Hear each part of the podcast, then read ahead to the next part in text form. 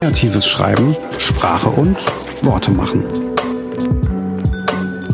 Wie geht Dolmetschen und äh, was ist der Unterschied äh, zwischen russischer Sprache und deutscher Sprache, vom Gefühl her zum Beispiel?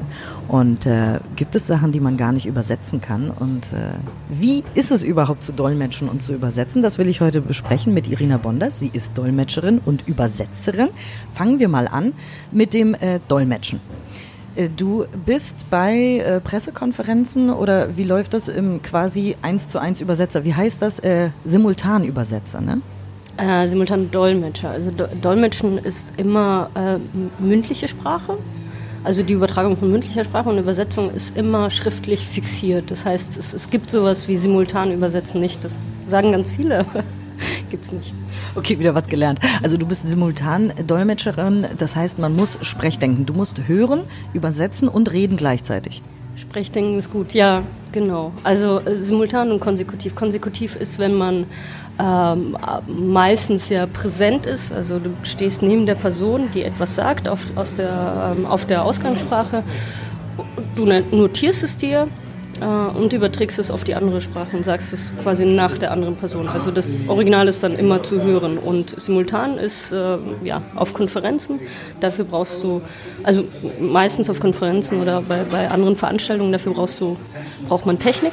Also das wird immer immer über, äh, über äh, technische Hilfsmittel sozusagen gelöst. Also dann hast du halt Kopfhörer oder das Publikum hat Kopfhörer und man spricht in ein äh, Mikrofon. Man hat meistens äh, Ton aufs Ohr, wenn es nicht irgendwie ähm, so Extrembedingungen sind sozusagen. Man sitzt in einer Kabine, die ähm, vom Schall her relativ abgetrennt ist und äh, hört, was der Redner sagt und muss es äh, so zeitnah wie möglich in die andere Sprache übertragen. Und das klingt wahnsinnig schwierig für mich. Also die Vorstellung wirklich zu hören, zu übersetzen und zu sprechen gleichzeitig, ähm, ist das eine reine Übungssache oder gibt es da auch Tricks? Also ähm, man, man, übt eigentlich die Tricks, also die, die, übt man in der Ausbildung, die übt man dann auch in der Praxis. Ähm, und es ist ich habe das eben irgendwo gelesen, dass es eigentlich kognitiv nicht wirklich möglich ist, also gleichzeitig zu hören und zu sprechen und, und zu denken. Ähm, also eigentlich, eigentlich tut man etwas Unmögliches an sich. Äh, und dafür braucht man, braucht man Übungen und, und Tricks, um das quasi zu, zu überspielen. Also es ist auch kognitiv tatsächlich eine Hochleistung, ähm, die, die diesen Beruf zu einem der stressigsten macht auch anerkanntermaßen von der, unter anderem von der WHO. Äh, es ist der zweitstressigste Beruf nach Fluglotse, glaube ich. Und dann, äh, also es gibt immer so verschiedene, äh, verschiedene Vergleiche und, und, äh, und so. Dafür wirkst du aber ganz entspannt, dafür, dass du so einen stressigen Beruf hast. Ja, da, danach und davor. Also man muss sich natürlich auch so regenerieren. Das ist eben wie, äh, das ist, äh, wie, wie ein Hochleistungssport äh, für das Hirn.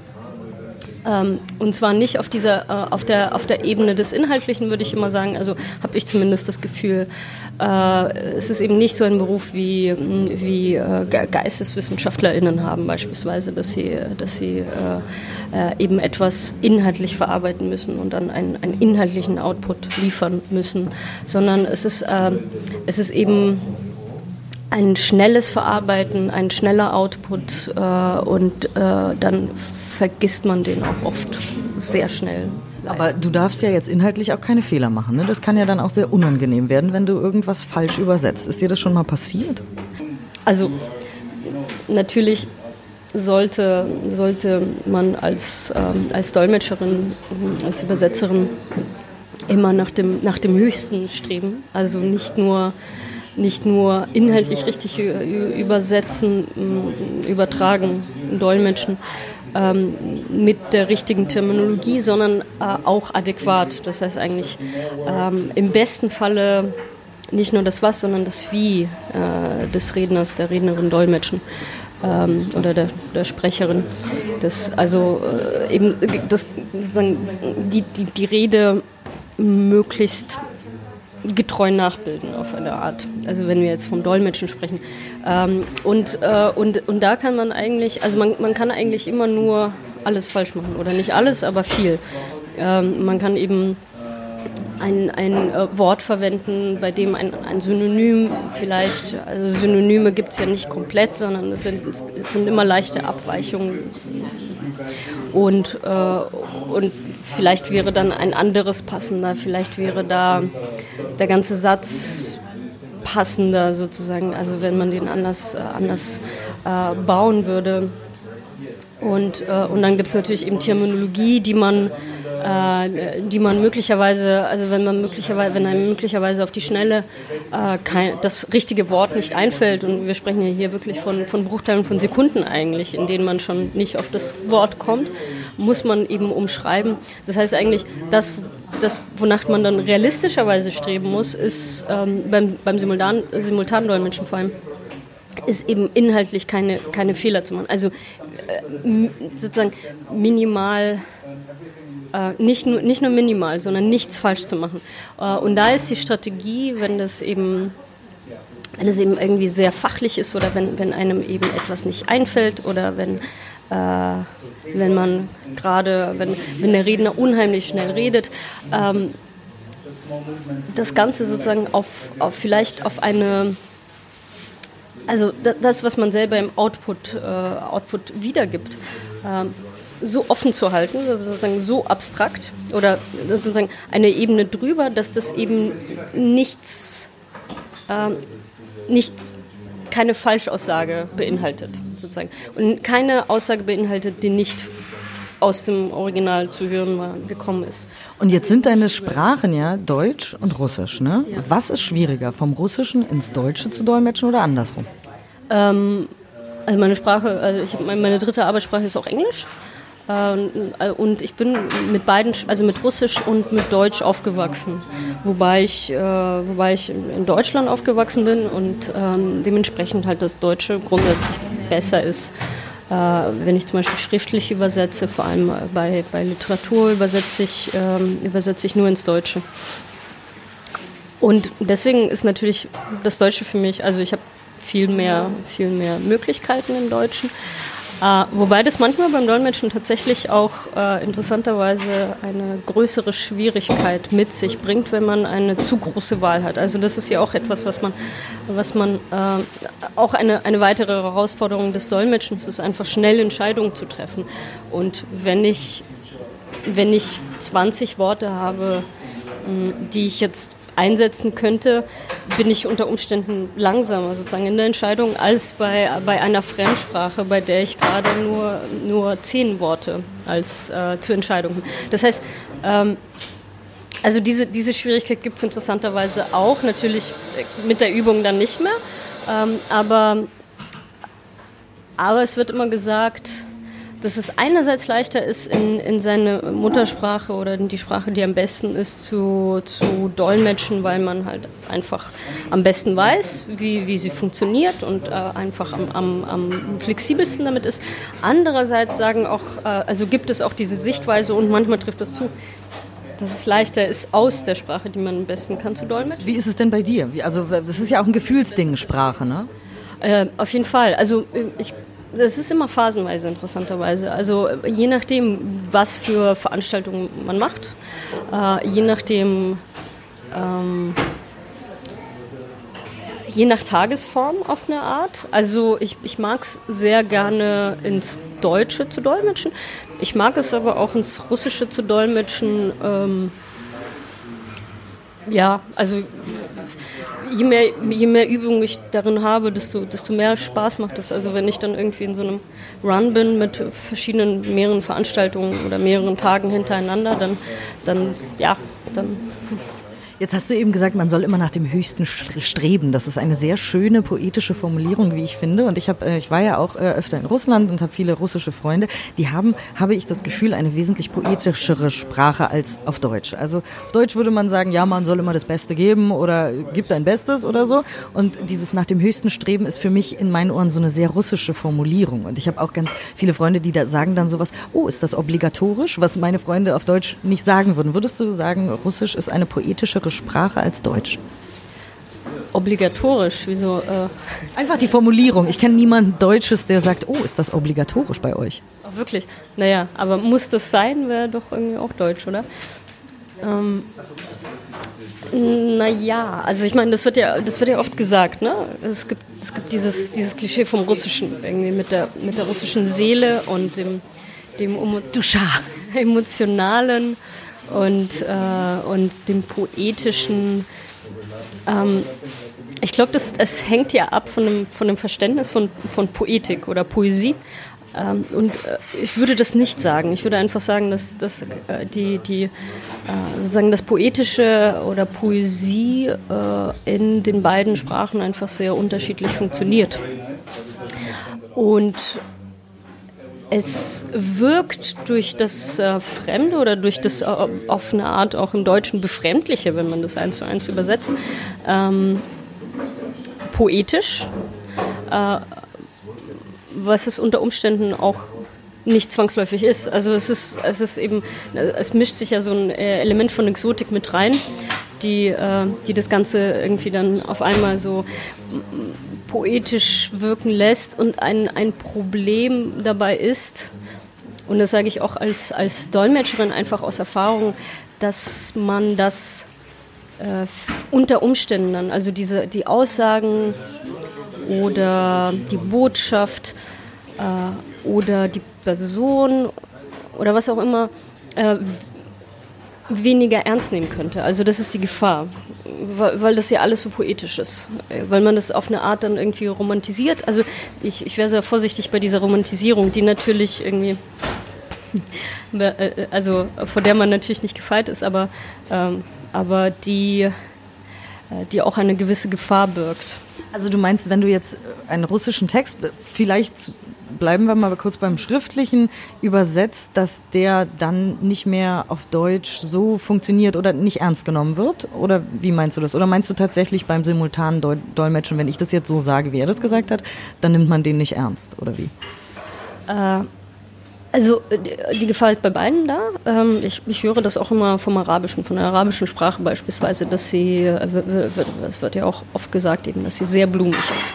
Und tatsächlich, ich habe äh, vorgestern erst eine, eine Doku gesehen und da war ähm, da war eigentlich so eine Eröffnungsrede von einem äh, Institut, also irgendwie eigentlich ein sehr ernster Anlass und auf einmal wurde da so gesprochen. Also ich, ich dachte die ganze Zeit am Anfang, das wäre ein poetischer Beitrag und das war in Wirklichkeit eine, eine Eröffnungsrede. Also ähm, es wurde eben so gesprochen, wie man, äh, wie, wie, wie man im Deutschen äh, nicht sprechen würde zu so einem Anlass.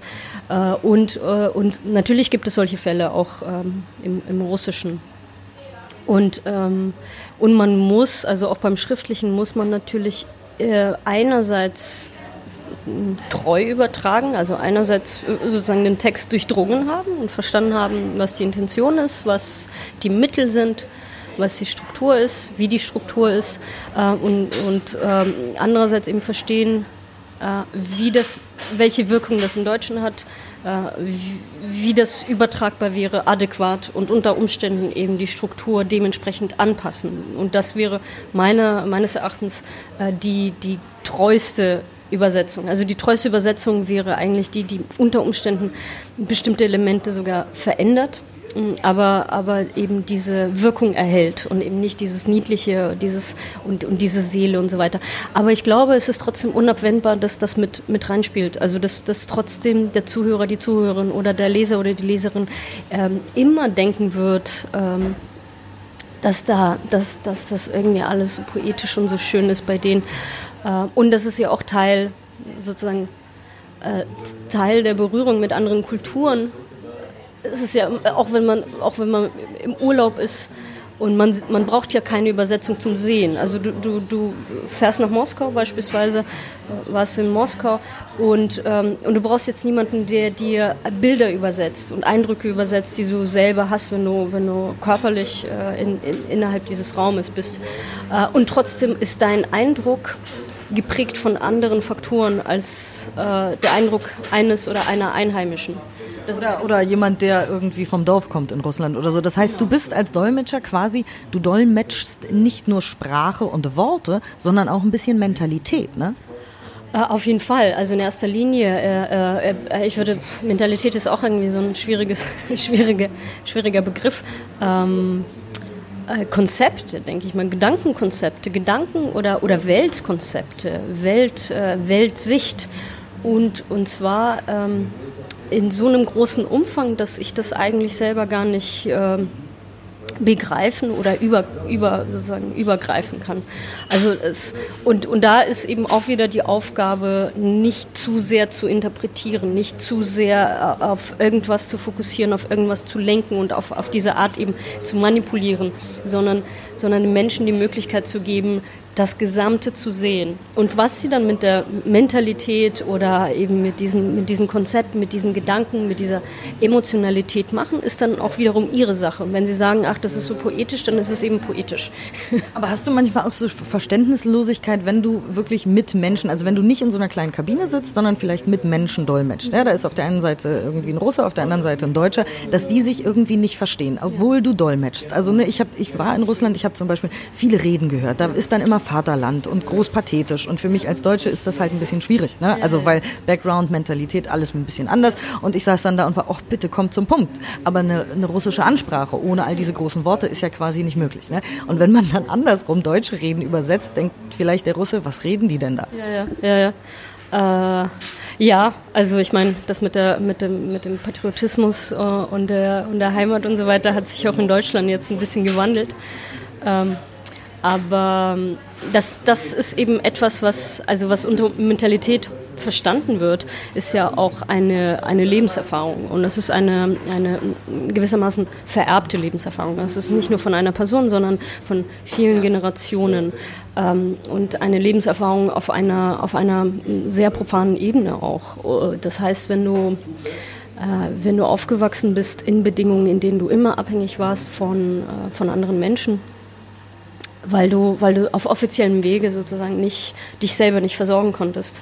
Und und äh, immer äh, alle sich gegenseitig, also das, was ich auch aus der DDR beispielsweise gehört habe, ähm, alle sich gegenseitig helfen mussten, dann hast du einfach irgendwie so einen anderen Gemeinschaftssinn logischerweise als als ein Mensch, der weiß, dass es ähm, dass es diesen Staat gibt, der ihm seine Grundbedürfnisse zu garantieren hat, also die Abdeckung seiner Grundbedürfnisse zu garantieren hat und dass er als, ähm, als Individuum quasi nicht abhängig ist von, von, von Gleichgesinnten, sondern eigentlich Forderungen stellen kann an den Staat, beispielsweise. Also das sind so, so kleine Beispiele. Das ist abgefahren, wie Sprache tatsächlich jetzt, wie wir von der Geschichte zur Sprache und, und zum Verständnis auch äh, zwischen eben diesen Kulturen jetzt kommen. Ne? Ja, also nee, auf jeden Fall. Und ähm, das ist aber natürlich eben auch so, ähm, wir sehen das ja auch in Deutschland. Äh, äh, und Karl de Decius hat darüber geschrieben, dass es gibt verschiedene Sprachen, es gibt verschiedene Register, aber letztendlich sprechen wir sogar, wenn wir auf derselben Sprache sprechen, nicht unbedingt dieselbe Sprache. Also äh, ein Haufen Deutsche mit Muttersprache Deutsch würden einander nicht verstehen, wenn sie sich unterhalten. Äh, und auch das muss man bedenken. Und natürlich, ich hatte, ich hatte öfters diese Situationen, bei denen ich, also vor allem als, irgendwie als, als Anfängerin noch im Studium gedacht habe, was mache ich gerade falsch? Ich habe das gerade zehnmal gesagt und trotzdem versteht es diese Person nicht. Ähm, und zum Beispiel, ich habe, es war, das war noch im Studium, da habe ich, ähm, da habe ich bei einer Ausstellung gedolmetscht und da ging es um, also ich, ich habe da gedolmetscht äh, bei, einer, äh, bei einer Messe äh, für eine Firma, die professionelle Taschenlampen hergestellt hat. Also wirklich richtig professionelle für ähm, Rettungshelfer und für, für Feuerwehrmänner und so weiter. Und irgendwann mal kam ein, ein russischer Herr an den Stand und, ähm, und hat dann einfach so mit dem, mit dem Finger auf eine dieser Taschenlampen gezeigt. Die war irgendwie einen halben Meter groß oder so. Also es war eine Riesentaschenlampe. Äh, also und, und er wollte sich eigentlich überhaupt nicht mit den technischen Gegebenheiten dieser Taschenlampe befassen und hat einfach gemeint, wie viel kostet die? Und dann habe ich gesagt, die, die ist nicht zum Verkauf. Und ähm, oder ich, ich habe das eben dann irgendwie, dann kommuniziert zwischen, zwischen den äh, äh, Mitarbeitern äh, des Standes oder dieser Firma und, und ihm. Ähm, ich weiß nicht mehr, wie, wie, wie, genau das war. Auf jeden Fall hat es irgendwie ewig gedauert, weil er irgendwie die ganze Zeit noch da stand und gesagt hat, nein, wie viel kostet die? Wie viel kostet die? Und, und äh, der, der, der Herr hat gesagt, ja, Sie können das bestellen über einen Katalog. Und dann, nee, ich möchte die gleich mitnehmen. Äh, irgendwann mal stellte sich heraus, er brauchte die Taschenlampe zum Angeln Damit hätte er eigentlich den gesamten See durchleuchten können wahrscheinlich.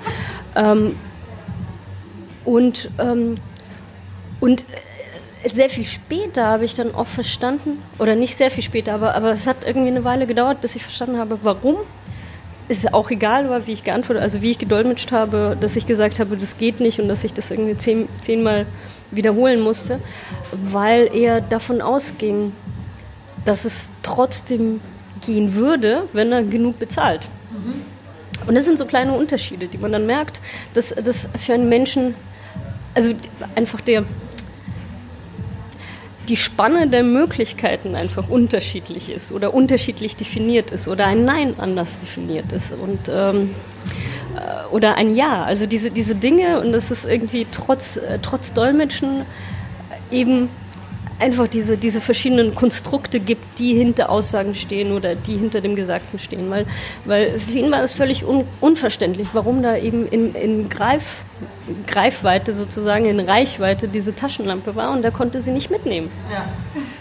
Also wieso? abgefahren. Ähm, wenn du dolmetschst, dann musst du ja irgendwas sagen. Ne? Hast ja selber gesagt, ich muss dann irgendwie den Satz zu Ende bringen. Klar, es ist mein Job und so. Aber wenn du jetzt vor einem Text bist und den übersetzt, gab es da auch schon mal den Moment, dass du dachtest, das kann ich nicht übersetzen, das ist unübersetzbar. Gibt es solche Momente? Ähm, ja, also da, darüber sprechen ja auch viele. Es gibt übrigens eine sehr, sehr schöne Doku, die ist ein bisschen älter, die ist jetzt auf, ähm, auf YouTube hochgeladen worden, die heißt Spurwechsel. Da werden äh, jeweils Literaturübersetzerinnen ins Deutsche und aus dem Deutschen ins Russische, also Russisch-Deutsch in dieser Kombi äh, befragt, genau zu diesen, äh, zu diesen sprachlichen Themen. Es, es, gibt auf jeden Fall eine Menge von äh, einerseits unübersetzbaren Dingen. Äh, gleichzeitig gibt es, ähm, gibt es ja auch immer eine Menge von Lösungen. Beim, je kreativer man ist, desto. Also gefährlich ist natürlich irgendwie da völlig abzudrehen und äh, äh irgendwie äh, irgendwas irgendwas zu nehmen, was einem selber brillant vorkommt, aber einfach irgendwie entweder nicht funktioniert oder äh, dem Text auch nicht gerecht wird oder den Text auf, auf eine Art äh, entstellt.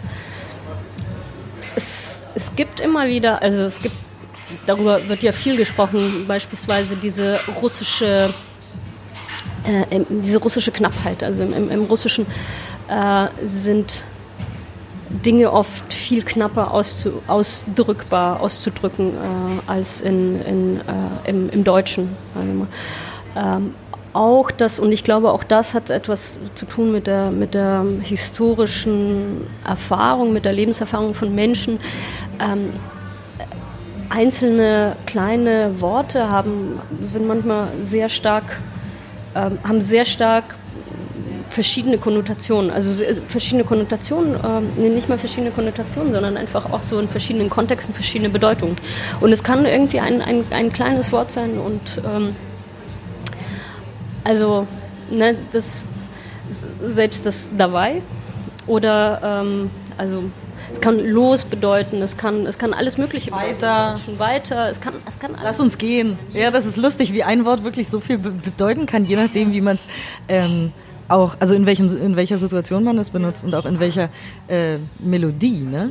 Ich habe auch, ich habe übrigens von meinen russischen Freunden ein äh, Wörterbuch für russische Schimpfwörter bekommen. Das ist sehr dick gewesen. Russisch ist es oder schöner Fluchen auf Russisch oder was? Nee, ich, das war auf Russisch. Das war, als ich in Russland war. Und da gab es für das Wort Hui ein unfassbar langes Kapitel, weil es was Gutes und was Schlechtes bedeuten kann, ne? Ja, ja, genau, genau. Also das ist auch jedes Mal, also diese, diese sogenannte Mattsprache, diese, diese Flüche, die ja insgesamt, wie viele sind es? Das sind, ähm, ich glaube, das sind sechs Wurzeln eigentlich nur. Also das sind eigentlich sechs, sechs Worte, sechs Morpheme die aber ins Unendliche äh, konjugiert und mit Suffixen, mit Präfixen und so weiter. So ganz kurz, die, also man könnte es übersetzen als Penis, aber als Schimpfwort. Zum Beispiel, also es gibt Penis, es gibt, das, äh, es gibt die Vagina, es gibt, äh, es gibt die Prostituierte. Äh, ich glaube eigentlich, das sind sogar das ist alles Hui? Ich dachte nur Penis so, wäre Hui. Äh, das ist ja, nee, das ist Penis, Entschuldigung. Nee, ich dachte so, ich dachte diese Mattsprache. Also eigentlich sozusagen, das sind alles nicht so, nicht so, schlimme, nicht so schlimme Worte oder, äh, oder Denotate, aber ähm, genau, genau, genau. Ähm, nee, mir fallen jetzt gerade nur drei ein, die eigentlich diese, diesen, quasi diesen Kern, diesen harten Kern der, der Mattsprache ausmachen. Also das, was du gesagt hast, ist eben eins davon. Man, man würde das jetzt nicht, äh, nicht, also vor allem jetzt gerade ist es ja in, in Russland verboten, so etwas in der Öffentlichkeit zu sagen. Das heißt also, in, in einem Podcast wäre das eigentlich nicht mehr möglich.